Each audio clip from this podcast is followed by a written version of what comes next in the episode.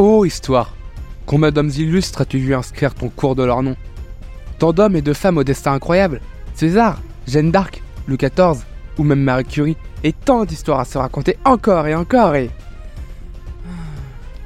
Non mais honnêtement, vous n'en avez pas assez d'entendre toujours les mêmes histoires sur ces mêmes personnes en boucle. L'histoire est tellement grande et riche en personnes, tant d'inconnus restés dans l'ombre, oubliés par l'histoire au dépens de ceux qu'elle met en lumière. Et si, pour une fois, nous inversons le sens du projecteur pour éclairer la vie de personnes tout aussi illustres, mais que nous entendons leur nom, une seule question nous vient. C'est qui lui?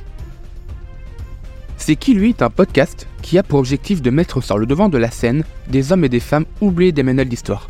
Aussi bien héros inconnus comme les femmes de l'ombre, aussi bien soldats que civils, rois ou paysans, personne aux morts illustres, ou pas, c'est qui lui? C'est un épisode par semaine qui va te faire découvrir, aimer ou détester des personnes inconnues au bataillon.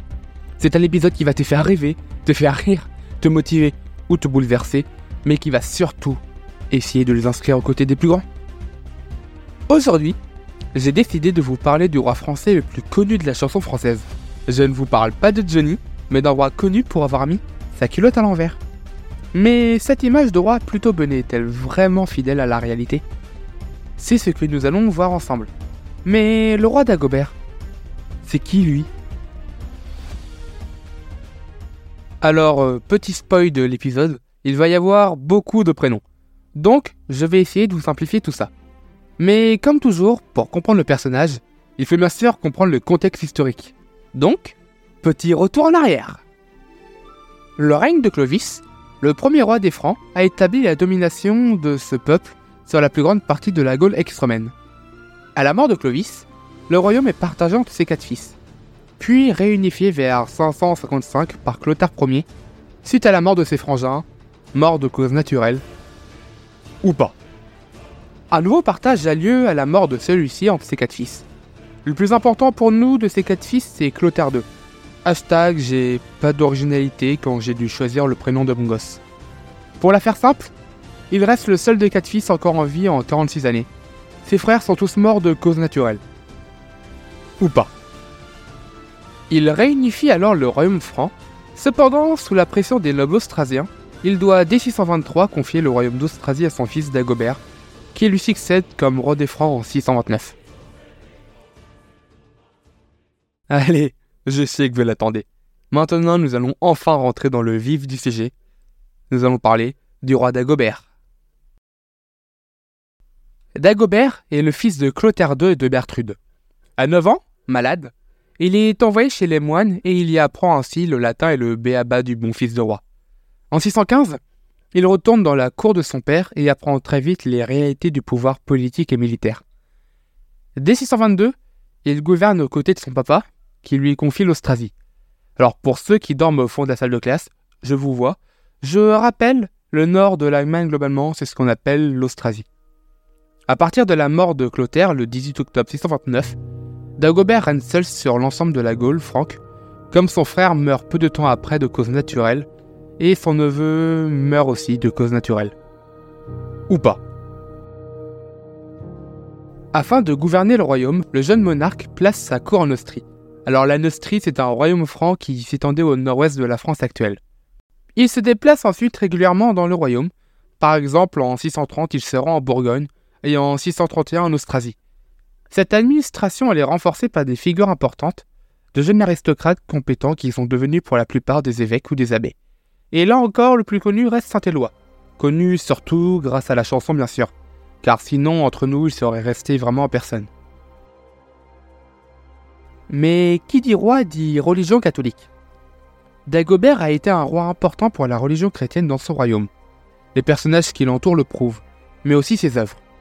Il fait justice à la manière du roi Salomon dans l'Ancien Testament, n'hésitant pas à protéger le pauvre. Contrairement à la plupart des rois, Dagobert ne s'est pas illustré par des grandes guerres, bien au contraire. C'est un roi plutôt diplomate qui préfère la paix à la guerre. Il se montre fin négociateur et il entretient de bonnes relations avec Byzance, il signe même un traité de paix perpétuel avec l'empereur Héraclius. C'était un roi très intelligent. Le règne de Dagobert Ier est marqué par un certain dynamisme du royaume des Mérovingiens. En comparaison avec les périodes différentes, une forme de tranquillité demeure dans le royaume. Malgré des petits soulèvements, il en a toujours, cette période de paix permet aux souverains francs de s'affirmer sur les marches du royaume. Les Bretons viennent prêter serment et instaurer la paix avec les Francs vers 635. Les Basques sont en grande partie contenus et se soumettent en 638. Dagobert a également entretenu des relations stables avec les Lombardes, les Slaves et l'Empire d'Orient. Mais il y a autre chose qui fait de Dagobert un roi vraiment important. Petit jeu, cher auditeur. Où sont inhumés les rois français? Vous aviez 5 secondes.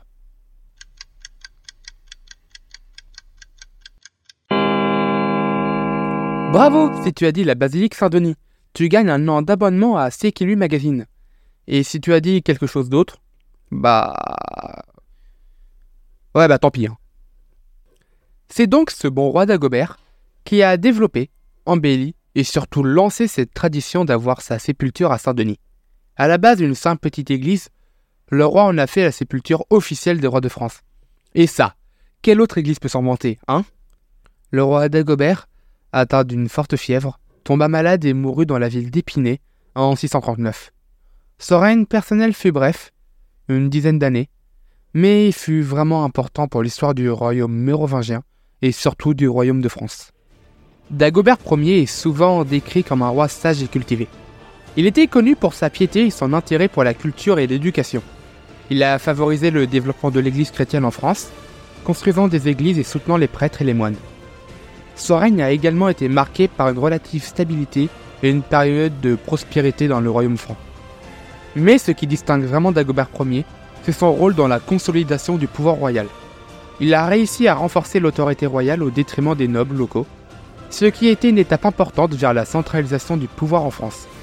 Il a également contribué à établir Paris comme capitale du royaume, une décision qui a eu un impact durable sur l'histoire de la France. La mort de Dagobert Ier en 639 marque la fin d'une ère pour les Mérovingiens.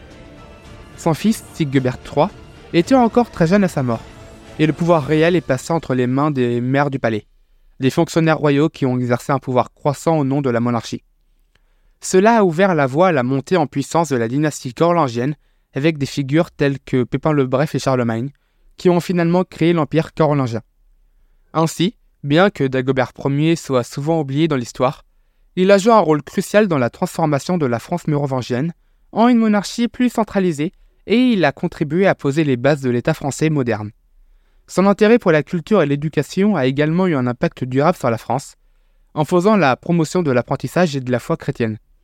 Mais alors, si c'était un roi si génial, pourquoi le bon roi d'Agobert a-t-il mis sa culotte à l'envers?